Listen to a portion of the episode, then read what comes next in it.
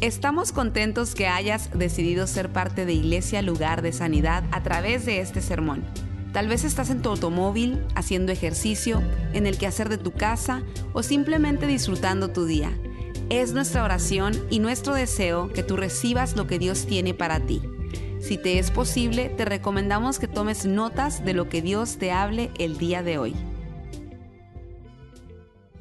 A orar por el mensaje. Padre, una vez más, gracias por este mensaje que podemos, estamos en un país donde hay libertad de expresión y podemos eh, hablar de tus grandezas, Señor, exponer un mensaje de tu palabra, cantar, adorarte públicamente. Gracias por este pueblo que ha llegado aquí esta tarde. Bendice a todo el que está aquí. Háblanos a través de este mensaje. Que esas palabras transformen nuestras vidas. En el nombre de Jesús. Por favor, hazlo, Señor. Amén. Amén y amén. Bueno, hoy continuamos esta serie de la oración del tabernáculo. Y recuerden, como dijo Héctor, que el martes en la noche vamos a estar aquí es, noche de oración, pero va a ser una noche en la cual vamos a estar predicando la última parte de esta serie de tres mensajes. No puede quedarse en casa, no deje que se lo cuenten, porque mire, lo que hay en ese mensaje del lugar santísimo es demasiado grande y poderoso. Y tenemos que oírlo y vivirlo. Y es extremadamente importante porque es una noche de oración, así que lo vamos a convertir en una noche de, celebración. Eh, así que eh, eso va a ser el martes en la noche. No deje de venir, por favor, a las 7 de la noche. Todos vengan otra vez. Eh, pero hoy continuamos esto, la oración del tabernáculo. Y la semana pasada hablamos sobre la puerta, o sea, la puerta hacia el atrio. El atrio era todo este cerco que eh, creo que tenía como 100 pies de largo, si no me equivoco, a lo mejor un poco más. Eh, un cerco hecho de, unas cortinas especiales. Las instrucciones están allí. Vamos a hablar un poco más sobre esto. Pero dentro de, ese atrio estaba el tabernáculo. Recuerden que la palabra tabernáculo quiere decir morada, es santuario, es morada donde Dios iba a morar por un tiempo temporal. Y eso fue una dispensación. La palabra dispensación quiere decir un periodo de tiempo. Ese fue el tiempo de, la ley, el tiempo en el cual el pueblo de Israel tenía a Dios viviendo en medio de ellos en unas tiendas eh, de pieles especiales. Y eh, así que hablamos la semana pasada sobre la puerta, hablamos sobre el altar de bronce, que era donde se hacían los sacrificios. El altar de bronce era una caja hecha de madera de acacia, eh, cuatro pies y medio de alto. Por aquí, por ahí y luego estaba, tenía como siete pies y medio de, cuadrado. Era una caja muy grande. Todos los artículos del tabernáculo cabían dentro del altar de bronce. O sea, todos los otros artículos cabían allí. El altar de bronce estaba en, eh, se cree que estaba en una elevación porque para poder meter toda la leña, para poder quemar todos esos sacrificios que se hacían cada día, eh, hablamos de eso y hablamos que ahí fue donde eh, representa el sacrificio que hizo Cristo en la cruz del Calvario. Y luego hablamos sobre el lavacro o el lavamanos, donde los sacerdotes se lavaban las manos y los pies antes del sacrificio. Hoy vamos a estar hablando sobre las tres cosas que estaban en el lugar santo, que es nuestra segunda parte, es el lugar santo.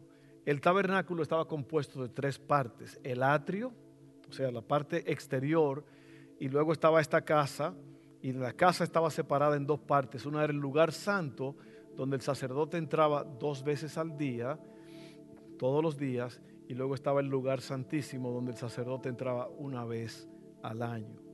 Hoy vamos a hablar sobre los artículos que estaban dentro del lugar santo. Y es algo espectacular, es algo extraordinario. También hablamos de que eh, el tabernáculo era una sombra de lo que habría de venir, porque el tabernáculo habla, todos los artículos del tabernáculo tienen que ver con Jesús. Todo tiene que ver con Jesús, todo tiene que ver con el Espíritu Santo. Eh, eh, es algo extraordinario y usted lo va a ver de una forma más real hoy. Y era una sombra de lo que había de venir. Y mientras yo estaba pensando en esto, me acordé eh, que mi esposa y yo cuando nos movimos aquí a esta ciudad en el año 1987, ¿cuántos no habían nacido todavía en ese tiempo? Levante la mano. Nacieron muy tarde ustedes. Nosotros nos movimos para acá, para Baton Rouge, fuimos a la escuela bíblica cuatro años, vinimos a traer todos los muebles, todo lo que teníamos, y luego nos fuimos a buscar el resto de las cosas. Teníamos un carrito, un Nissan Estanza del 1982, que era del abuelo de mi esposa, y nosotros lo heredamos cuando él murió. Claro, no lo heredamos gratis, tuvimos que seguir pagando. Pero ese carrito se le, se le dañó la transmisión, nosotros saliendo por allá por el Highway 1, yendo para Dallas, eh, se, se, nos arruinó la transmisión, así que tuvimos que devolvernos en la velocidad primera hasta llegar aquí. Y luego eh, alguien nos llevó para allá, nos dio un ride. Y estando allá, eh, alguien me vendió un carrito, un, un Nissan. Un, era Datsun Nissan, siempre iban los dos conectados, Datsun Nissan. Era un B220, 200, B210, B210. Si usted se acuerda, esos son los carros que, que, duran para siempre en nuestro país. Creo que en nuestro país era el 120i pero era un carrito color anaranjado, eran unos colores bien raros que tenían esos eh, Datsun. Y era un carrito muy especial porque tenía, era de cuatro cilindros, pero nada más trabajaban tres. Y era, era, era estándar, era mecánico, y ahí fue que mi esposa aprendió a manejar eh, ese carro. Teníamos ese solo carrito. Yo tenía un trabajo por allá por LSU. Ella iba y me dejaba en el carro. Al principio que me dejaba, porque no podía, el carro no, eh, o sea, no lo podía manejar bien hasta que ya después se hizo una experta. Eh, pero yo recuerdo, dije, dije todo esto para decir esto, que ese carrito era un carrito que no era muy atractivo, era un carrito muy simple, muy plain, como dicen en inglés. Pero vea los carros que han reemplazado ese hoy día. Vea esos Nissan nuevos que hay ahora. La tecnología, el, el body, el, todo el, el exterior. Una cosa impresionante. Ese Nissan B210 era una sombra de lo que había de venir. ¿Ok? Así que eh, es un carrito que parecía, pero de ese carrito ellos fueron haciendo más y mejor y mejor fueron. Y ya hoy día los carros son extraordinarios. Bueno, lo que pasó en el tabernáculo fue algo que era hecho de pieles, era hecho de, de todo, era forjado en, en, en, bronce, en oro, en plata, en madera. Y fue algo extraordinario, pero no era, era una sombra de lo que habría de venir. Y yo le voy a decir en un momento lo que vino y lo que estamos viviendo hoy día. Esta es una de las enseñanzas más poderosas que hay en la palabra de Dios. Y yo quiero eh, eh, hacer lo mejor que pueda con esto, porque este, como esto es un, un mensaje complicado, hay que hablarlo con una facilidad para que podamos entenderlo. Entonces vamos a hablar hoy, eh, como les dije, todos los objetos que estaban ahí hablan de la venida de Jesús, el Mesías. La palabra Mesías quiere decir el ungido del Señor. ¿okay? El ungido del Señor él vino para que, Jesús vino para que ya no se hicieran más esos sacrificios. Una vez por todas, Él murió, Él llevó eh, la carga del pecado y pagó por todos nosotros. Y cuando Él hizo eso ya se acabaron los sacrificios de animales y ahora el Cordero de Dios vino y murió en la cruz del Calvario. Eh, hoy vamos a hablar sobre estas tres, estos tres mobiliarios del, del, del lugar santo y el, vamos a hablar primeramente sobre el candelabro de, oro. ese candelabro de oro fue hecho, todo fue hecho por un hombre llamado Besalel y a Oliab, que era su ayudante. Besalel fue un hombre que Dios lo usó. Usted puede ver el récord, la narración de cómo Dios lo llamó y le dio un don específico, una unción especial para poder diseñar todas estas cosas. Ahora, Todas estas cosas fueron hechas de materiales eh, de aquí de la tierra, pero fueron bendecidos, apartados para el servicio de Dios. Y es muy importante todo esto porque si usted lee la narración de todas las instrucciones que se le dieron a Moisés, Dios decía casi en todas las instrucciones, esto es, él decía al final, el Señor, el Señor lo dice, el Señor tu Dios, y lo vas a hacer de esta forma, y asegúrate que sea de, de esta, todo tenía que ser totalmente, específicamente como Dios lo decía. Allí no se podía hacer nada extra, todo tenía que ser, ¿sabe? Por, si usted lo lee, dice, si no lo haces así, van a morir. El que se meta en esta parte aquí va a morir. El que no haga esto correctamente va a morir. ¿Por qué? Porque en esa, en esa tienda estaba la presencia de Dios. Y la Biblia dice que nadie puede ver a Dios y vivir. Entonces Dios lo que hizo fue que Él, preparó ciertas cosas, ciertos límites para que el hombre no pudiera morir por haber cometido, eh, por, tenía que hacerlo bien. Todo lo que se hacía ahí tenía que hacerse al pie de la letra. Vamos a ver el candelabro de oro que representa al Espíritu Santo. El Espíritu Santo. Eh, recuerden lo que dijo Juan el Bautista. Dijo Juan el Bautista, detrás de mí viene uno, yo bautizo con agua, pero detrás de mí viene uno que yo no soy digno ni de desatar el calzado de, de sus pies. Él los va a bautizar a ustedes con Espíritu Santo y fuego. Así que ese candelabro es una representación del Espíritu Santo. Era de oro puro, hecho de una sola pieza. Bezalel tuvo que hacer esto. 75 libras pesaba esa cosa, ese candelabro. 75 a 90 libras pesaba. Y fue hecho de una sola pieza de oro. Bezalel tuvo que tallar todo esto, cortar, forjar para poder ver, para hacer algo semejante a lo que usted vio allí. Pesaba, ya lo dijimos, 75 libras. Era una columna central con seis ramas. Cada rama tenía un recipiente para contener aceite de oliva puro. A los sacerdotes se le ordenó que nunca dejaran que la luz se apagara. Era una lámpara perpetua. Es importante notar que dentro en, el atrio afuera estaba la luz del sol durante el día y estaba la luz de la luna durante la noche cuando había luna. Pero dentro del lugar santo no había luz natural. La única luz que había allí era ese candelabro que estaba quemándose perpetuamente, encendido y nunca se podía apagar. ¿Y sabe con qué se prendía ese candelabro? Se prendía con el fuego del altar de bronce. Muy interesante esto. Todo eso está conectado. Eh, esa era la única luz que había dentro del tabernáculo. El sacerdote entraba dos veces al día, se aseguraba de que la mecha estuviera limpia y sin humear. Tenía que ser una luz pura. La luz del lugar santo tenía que ser una luz pura, una luz que no estaba humeando. ¿Cuánto han visto ustedes? A veces uno tiene un, una vela en la casa y usted la prende y está humeando.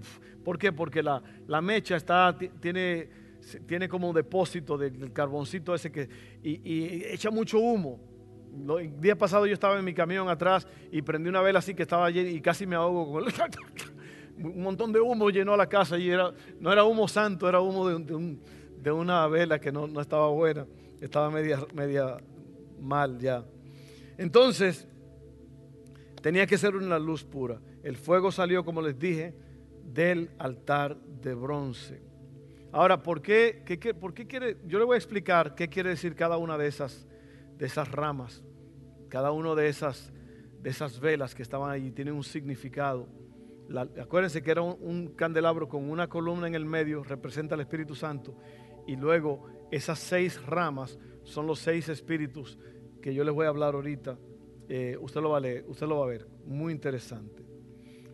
Ah, entonces, es, representa al Espíritu Santo, pero es la luz que somos nosotros. Muy importante, el tabernáculo ya no está así como, como estaba allí. ya Dios no vive en tiendas hechas de mano. ¿Sabe dónde vive Dios ahora? En los creyentes. Nosotros somos el tabernáculo vivo ahora.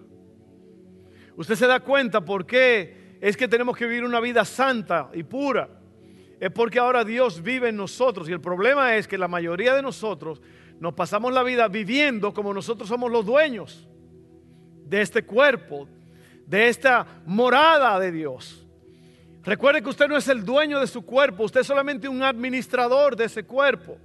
Mucha gente dice, yo hago con mi cuerpo lo que me da la gana. Eso es lo más falso que hay. Dice la Biblia que no somos de nosotros. Pertenecemos a Dios. Dice la Biblia que somos el templo del Espíritu Santo. Se da cuenta que ya Dios no vive en templos hechos de mano. Ahora Dios vive en nosotros. Nosotros somos el tabernáculo. Nosotros somos el mobiliario. Nosotros somos el vehículo de la gloria de Dios aquí en la tierra. Eso es grande. Ojalá que usted pueda entender eso. Entonces, eso quiere decir que como nosotros somos la morada ahora, así como había luz en ese lugar, usted y yo tenemos que ser luz. Usted y yo somos la luz que ilumina este mundo lleno de oscuridad.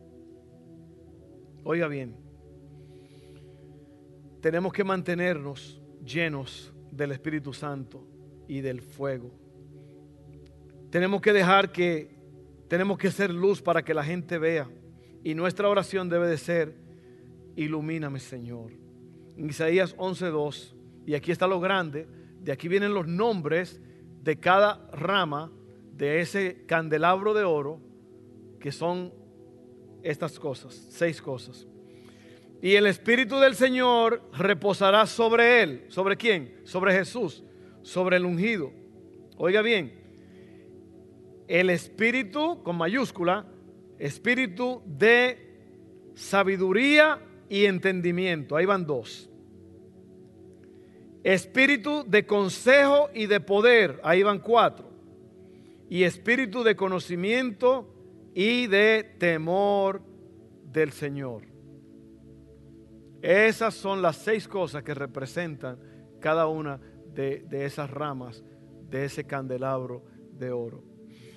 A, el Espíritu Santo es el centro del candelabro y luego estamos yéndonos hacia las ramas que es sabiduría, entendimiento, consejo, poder, conocimiento y temor del Señor.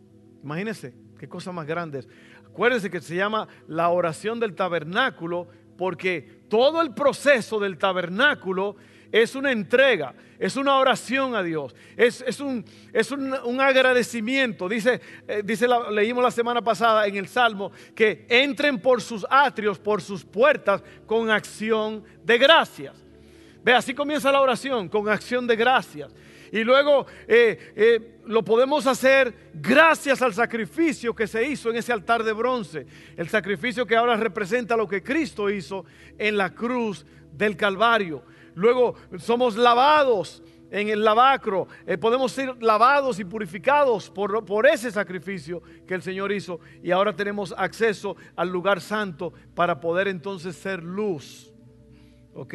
Espíritu Santo es el centro la sabiduría. ¿Qué es la sabiduría? Es la habilidad para aplicar el conocimiento. Sabiduría es conocimiento bien aplicado. La sabiduría dice que espíritu de sabiduría. Espíritu segundo de entendimiento. El entendimiento quiere decir discernimiento. ¿Qué es el discernimiento? La habilidad para distinguir entre lo bueno y lo malo. Eso está tremendo eso. Luego está el consejo. Tres, consejo. El consejo del Espíritu Santo. Usted sabe lo que es el consejo. Es, es, cuando el Espíritu Santo te enseña a tomar las decisiones correctas. Así que está la sabiduría, que es conocimiento bien aplicado.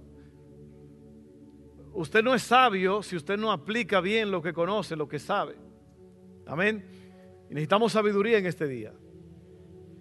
Necesitamos entendimiento, que es discernimiento, consejo, poder, número cuatro, que quiere decir fuerza y victoria para poder vencer en esta vida. Luego está conocimiento, que es inteligencia. Y luego por último el temor del, el temor del Señor. El temor del Señor es reverencia a Dios. El temor del Señor es una entrega. El temor del Señor es eh, saber con, con, con, temblor de que Él es el Dios que guía nuestros pasos, el dueño de nuestras vidas. Entonces, esos son los seis espíritus que habla allí de Dios.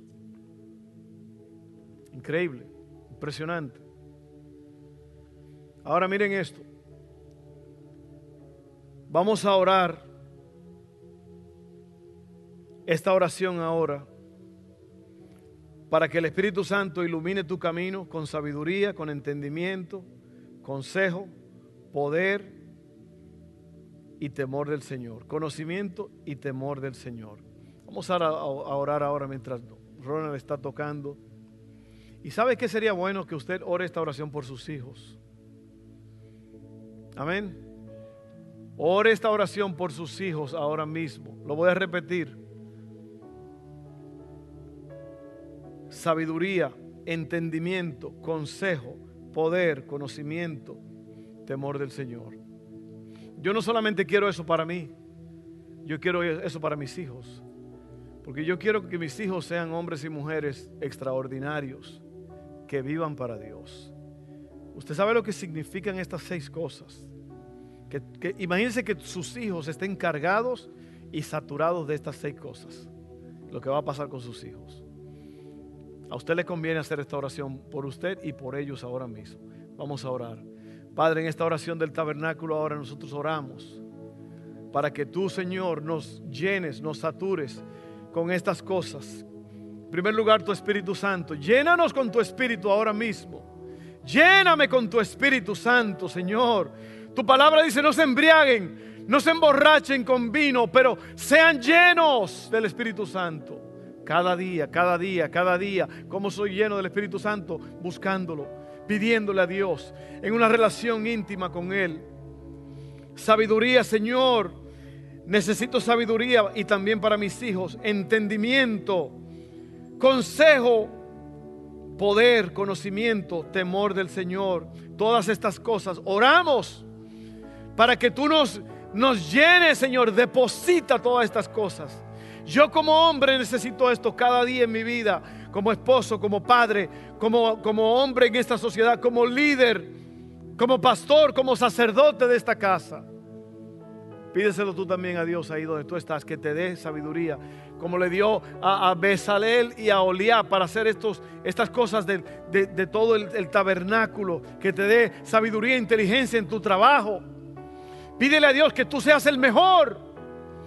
No con un orgullo humano, pero dile al Señor, Señor, yo quiero ser el mejor constructor de aquí. Yo quiero ser el mejor, la mejor todo esto lo pedimos en el nombre de Jesús. Amén, amén, amén. Luego está la mesa de los panes, que también se, eh, se le llamaba la, la, mesa presencial de la presencia. Usted lo vio en el video, estaban seis panes, dos, dos pilas de seis panes, eran doce panes. Cada pan representaba a cada una de las tribus de Israel, de los hijos de Israel. Y déjenme leerles rápidamente la mesa de los panes representa la palabra de Dios. Ok, miren esto. Era una mesa hecha de madera de acacia. Todo estaba hecho de madera de acacia, básicamente.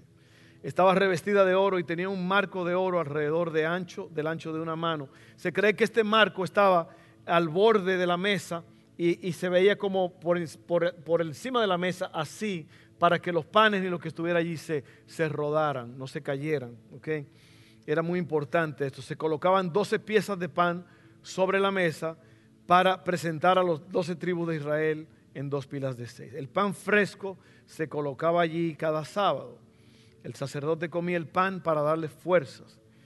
Los sacerdotes que no eran dignos de ir al lugar santo por pecado o por cualquier cosa, eh, podían sentarse y comer y celebrar a Jesús. Ese pan fue llamado el pan de la presencia porque estaba en la misma presencia de Dios. Ahora, miren cómo se relaciona con Jesús. Todo le dije, todo lo que está allí adentro es una sombra de lo que había de venir y el que había de venir era Jesús. En Juan 6:35 dice, Jesús le respondió, yo soy el pan de vida. El que viene a mí nunca volverá a tener hambre. El que crea en mí no tendrá sed jamás. Mateo 4:4 dice, Jesús le dijo, no, las escrituras dicen, la gente no vive solo de pan, sino de cada palabra que sale de la boca de Dios. Así que ese pan representa, esa mesa representa la palabra de Dios que es viva y eficaz que es más cortante que toda espada de dos filos. Es una palabra que penetra y cambia el corazón. Y yo creo que es lo que nosotros necesitamos hoy. Necesitamos una doble dosis de la palabra de Dios. Vamos a seguir leyendo porque no, el tiempo nos está, se nos está yendo. Ore la palabra por sus hijos, por su familia. El pan representa la palabra de Dios. Dios nos ha dado su palabra para guiar nuestra vida diaria. ¿Qué está guiando tu vida hoy día? Usted sabe que a mucha gente lo guía la culpa y el resentimiento. Hay personas que viven guiados por la culpa.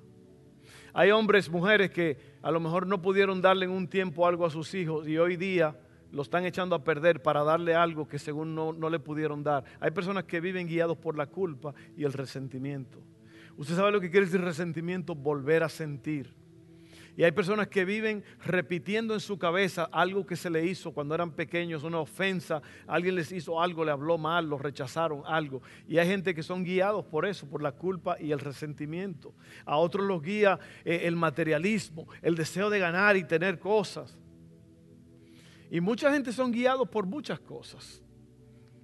Pero a mí me gustaría y a Dios le gustaría y a ti te debería gustar que lo que te guíe a ti sea la palabra de Dios. Dice la Biblia, lámpara es a mis pies tu palabra y lumbrera a mi camino.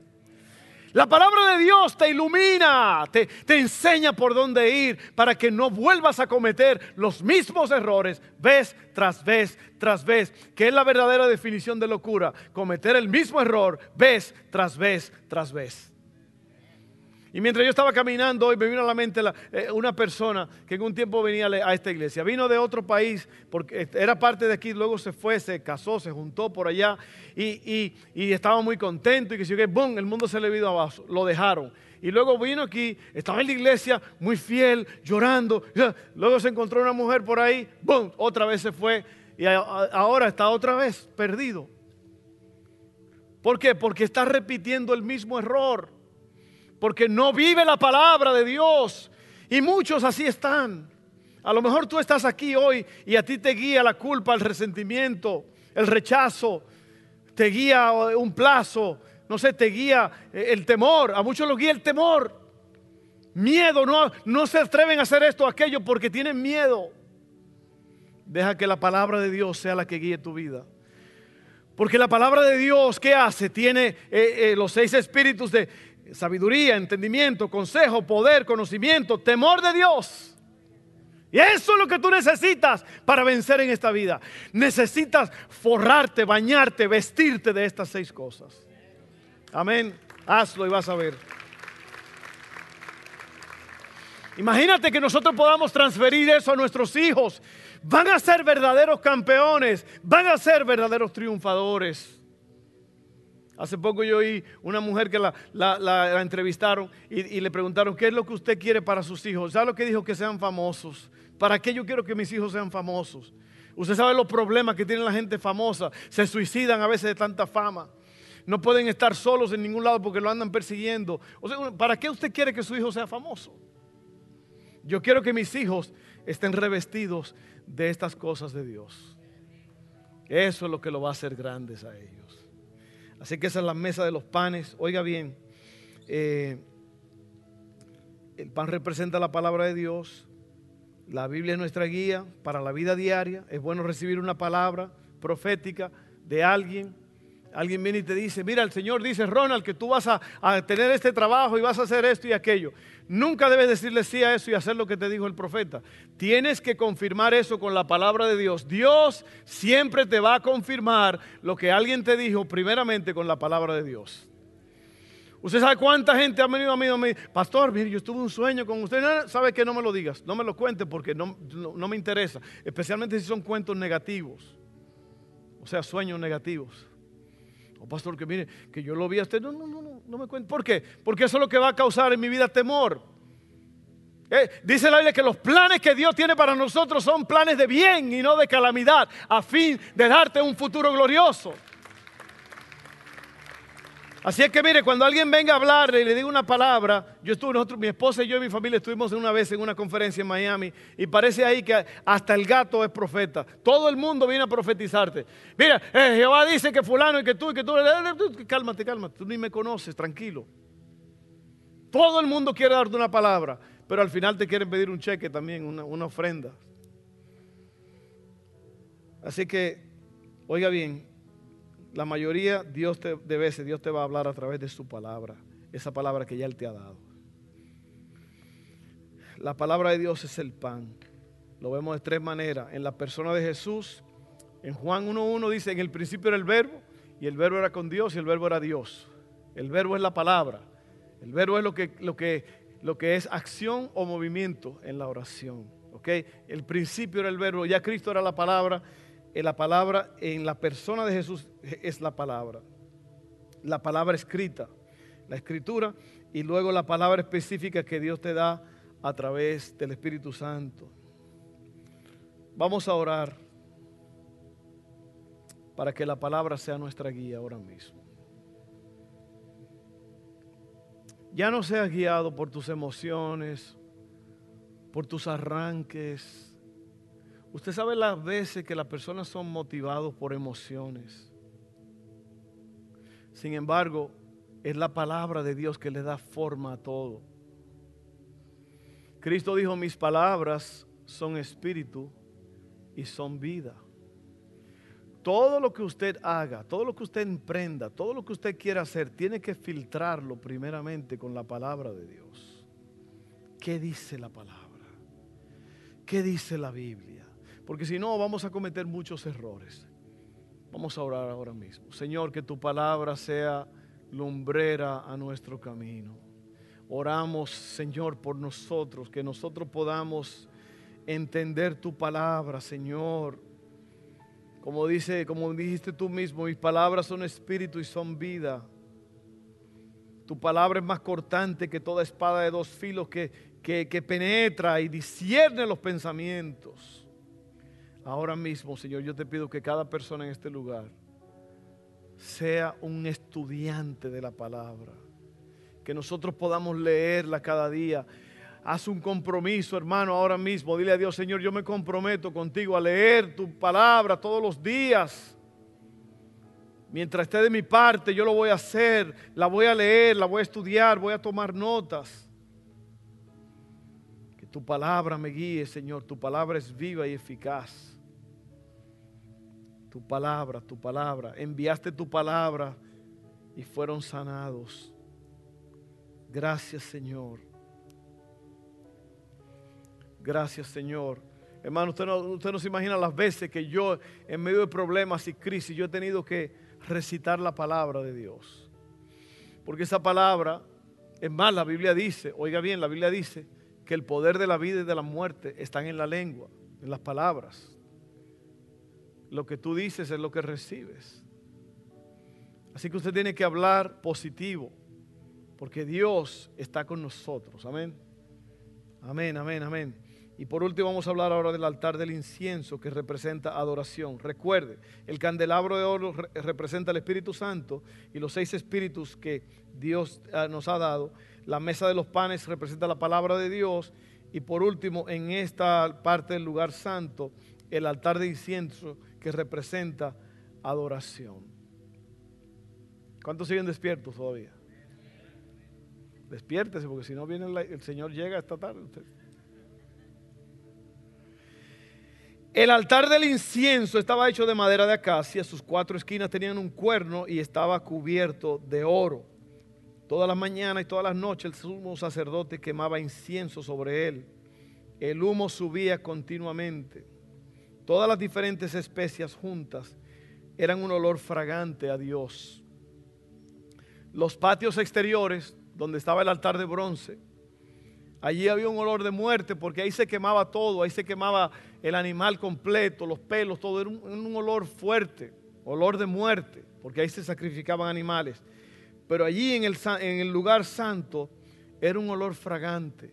Incluso si usted lee las instrucciones que Dios le dio a Moisés, para el incienso. O sea, esto que se quema tenía que ser un incienso preparado especialmente. Y lo dice, prepáralo como los preparan los, que, los profesionales que preparan esto. Y le vas a añadir esto y le vas a añadir. Yo no tengo tiempo para hablar de todo esto ahora mismo, pero ese incienso representa nuestra adoración. Representa, eh, dice la Biblia, que nosotros para Dios somos olor fragante. Cuando usted adora a Dios, para Dios es una fragancia especial. Amén. Por eso es que a Dios le encanta, le fascina la adoración. Amén. Dice la Biblia que Dios habita en medio de la alabanza de su pueblo.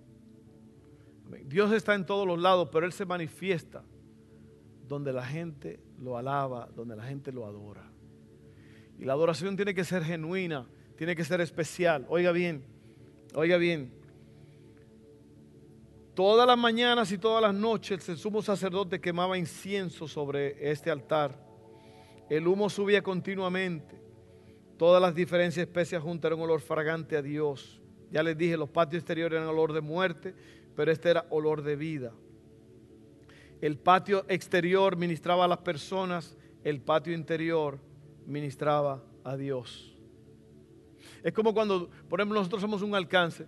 Los jóvenes fueron ayer a hacer un alcance y hicieron muchas cosas buenas por gente. Nosotros hacemos todo el tiempo, visitamos el hogar de ancianos, hacemos muchas cosas. Ahí estamos ministrando a las personas. Pero cuando estamos aquí en esta casa o cuando usted está en su lugar de adoración, usted está ministrando a Dios. Y eso es especial, es precioso. ¿Ok? Luego, en, hay una, algo muy importante aquí en Levítico 10, y yo hablé un poco de esto la semana pasada cuando terminamos. Nadab y Abiú eran los hijos de Aarón. Y esto nos habla de que la adoración tiene que ser como Dios lo manda, no como yo quiero. Amén. Es como las instrucciones de Dios. Cuando Dios nos dice en su palabra que Él quiere que nosotros estemos en la iglesia cuando hay servicio, no dejen de congregarse como muchos tienen por costumbre o puede ser cualquier cosa. Todas las instrucciones tienen que ser en los términos de Dios. Amén. ¿No cree usted y yo, hermanos, que nosotros empecemos a ser hacedores de la palabra? Es más, la Biblia dice que tenemos que ser Santiago, tenemos que ser hacedores de la palabra y no tan solamente oidores. Porque el oidor de la palabra es como el que se mira en un espejo y ve su rostro, pero luego se va y se le olvida de cómo era. Es tiempo, y esto es lo que está hablando aquí, la adoración la adoración es una entrega. La adoración es ese, ese aroma fragante que sube del corazón. Una vez yo describí la adoración, es la adoración personalmente por una experiencia que pasé, es que la adoración es un reconocimiento de que de quién es Dios y de que Él está, que Él es el dueño y el, el creador del universo y que todo está bajo su control. Y, por esa razón, mi vida, si yo estoy bajo Dios, también mi vida está bajo ese control. Y todo está bien. Es la adoración. La adoración es un acto de entrega. Entonces Nadab y Abiú, dice aquí en Levíticos 10, 1 al 2, Nadab y Abiú, hijos de Aarón, eran sacerdotes, fueron ungidos para esto. Pusieron carbones encendidos en sus incensarios y encima esparcieron incienso. De esta manera desobedecieron al Señor al quemar ante Él un fuego equivocado, diferente al que Él había ordenado. Como consecuencia, un fuego ardiente salió de la presencia del Señor y los consumió por completo y murieron allí ante el Señor. El incienso no funciona hasta que lo enciendes. Tenemos que entrar con fuego en el corazón. No puedes hacerlo con tus propias fuerzas. Venimos a Dios Padre a través de la sangre de Jesús. Venimos a Dios en sus términos, no en los nuestros. Eh, Nadab y Abiú murieron porque entraron en sus propios términos. Ellos quisieron hacer lo que ellos quisieran, quisieron con las cosas de Dios y les rebotó el asunto. Hebreos 13:15 dice, por lo tanto, por medio de Jesús, ofrezcamos un sacrificio continuo de alabanza a Dios, mediante el cual proclamamos nuestra lealtad a su nombre. Los sacerdotes se quitaban esa túnica real con la cual ellos ministraban y se ponían túnicas de lino blanco para adorar. Nuestra adoración atrae su presencia. El Salmo 141, 2 dice, acepta como incienso la oración que te ofrezco y mis manos levantadas como una ofrenda vespertina. Vespertino quiere decir de la tarde. Voy a cerrar aquí diciendo que el fuego del altar del incienso vino del altar de bronce. Este fue un recordatorio de que nuestras oraciones y adoración son alimentadas por el sacrificio. Podemos alabar a Dios por lo que Cristo ha hecho. Así que, hermanos, esta, eh, yo voy a terminar aquí con esto. Y yo sé que esto es un poco, como les dije, a lo mejor un poco complicado. Pero lo que usted tiene que entender es que el candelabro de oro representa el Espíritu Santo y que nosotros tenemos que ser luz. Amén. La próxima cosa que es la mesa de los panes representa la palabra de Dios, que usted tiene que vivir y ser guiado por la palabra de Dios. Y por último, el altar de incienso quiere decir que usted debe tener una vida de adoración a Dios. Amén. ¿Sabe? Una cosa que yo siempre he visto es que cuando Dios da instrucciones, Él siempre vuelve y las repite, vuelve y las repite. El apóstol Pedro dice, a mí no me es molesto decirle las mismas cosas vez tras vez. ¿Por qué? Porque nosotros los humanos somos tercos. Amén. Y, hay que hablarse otra vez las cosas y tienen que darse instrucciones. Y por eso la Biblia, especialmente en estos libros, siempre dice, te, lo estoy diciendo otra vez, y vuelvo y te lo repito, ¿para qué? Para que te vaya bien. Obedece, obedece. ¿Por qué, hermano? Porque hay una tendencia en nosotros a hacer lo malo. Hay una tendencia en nosotros. Por ejemplo, un niño, un, niño de, dos años. Usted, usted lo, sorprende haciendo algo que no debe, agarrando algo que no debió. ¿Qué hace él? Tiene la cosa escondida aquí atrás. ¿Qué tú tienes ahí atrás? Nada. ¿Y qué tú hiciste? Nada. Ve, desde niños venimos ya con esa malicia de hacer lo malo. Incluso la carne, lo que nosotros le llamamos la carne, que la, nueva versión dice la, la naturaleza pecaminosa, la carne, es la tendencia, la inclinación que hay en nosotros a hacer lo malo. Hace poco una persona me dijo que, que un individuo se le metió, o sea, él estaba en su carril normal y este se le metió por la orilla, así como que estaba forzándose para poder meterse enfrente de él. Y era un latino. Y el tipo empezó a maldecirlo con las palabras más horribles que usted se le puede imaginar. Como que no pensaba que esta persona era hispano y estaba oyendo todo lo que estaba diciendo. Y esta persona me dijo, yo llegué a la iglesia y tuve que hasta arrepentirme porque yo, yo, quería agarrarlo y... ¿Cuánto a usted le ha pasado eso? que usted quiere agarrar a alguien y matarlo. o no necesariamente matarlo, pero dejarlo medio muerto. Es una tendencia que hay en nosotros. Hay una mire, hermano, ¿cuántos de ustedes saben lo que estoy hablando? Nosotros tenemos que luchar contra el mal porque constantemente estamos siendo bombardeados. Bombardeados por un montón de cosas. En estos días somos bombardeados por el temor, por el miedo. Miedo a tantas cosas. Y tenemos hermanos que están revestidos de la palabra de Dios. Yo le insto, le motivo, le animo hoy a que usted sea una persona llena del Espíritu Santo para que pueda hacer luz. Le motivo a usted a que usted se llene de la palabra de Dios para que esa palabra lo ilumine. No haga nada que, que sea contrario a la palabra de Dios. Y yo le motivo a adorar todo el tiempo. Sea una persona que adore. Miren, esto es un idioma que a lo mejor la mayoría de la gente no la entiende. Porque la mayoría de la gente está en su mundo y la gente, aún siendo cristiano, la gente está en la iglesia, pero están, son mundanos. ¿Qué es un mundano? Un cristiano mundano es uno que, va, que, que, que cree en Dios y todo, pero vive como si Dios no existiera vive conforme a los patrones del mundo. ¿Qué es el mundo? Bueno, el mundo, la Biblia define el mundo de tres formas. el mundo, el que es el globo terráqueo, el que usted ve en los, no sé, desde de los, planetas, de, otro, perdón, de la luna, cuando alguien, los, astronautas toman fotos, ese globo terráqueo. Luego está el, mundo geográfico, que es ya los, países, las personas, las culturas y todo. Y luego está el mundo que es un espíritu contrario a Dios. Y un cristiano que es mundano es un cristiano que vive de acuerdo a los patrones de este mundo. Es un cristiano que todavía no se ha despojado de todas las cosas malas y locas de este mundo. Es un cristiano que miente, es un cristiano que es celoso, es un cristiano que es envidioso, que es vanaglorioso, que es orgulloso.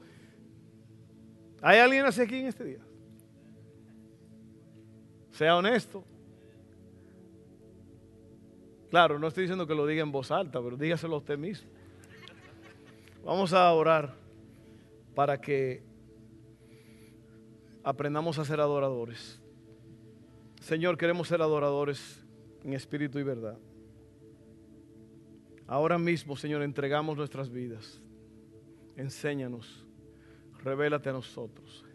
Hemos orado para que podamos ser luz y podamos ser llenos de tu espíritu. Hemos orado, Señor, para que nosotros vivamos de acuerdo a tu palabra, que tu, tu palabra sea una luz a nuestros pasos. Y ahora estamos orando, Señor, para que nosotros seamos adoradores que te adoran en espíritu y en verdad. El Padre está buscando adoradores que le adoren en espíritu y en verdad. Así que gracias, Señor. Gracias, Padre, en este momento. Gracias. Quiero hacer una oración por cualquier persona que a lo mejor esté aquí o nos ve por internet. Es una oración para entregarse a Cristo como su Salvador personal. Usted a lo mejor nunca se ha entregado a Cristo, usted no es cristiano, usted no es seguidor de Él. Este es el momento para hacerlo. Yo quiero que usted repita conmigo esta oración. Ahora mismo todos juntos repita en voz alta, Padre, yo creo en Jesús, lo que Él hizo en la cruz. En este momento me arrepiento, reconozco que soy pecador, perdona todos mis pecados, me arrepiento, hazme una nueva persona y regálame la vida eterna. Por esa confesión y por esa creencia, yo soy salvo. En el nombre de Jesús.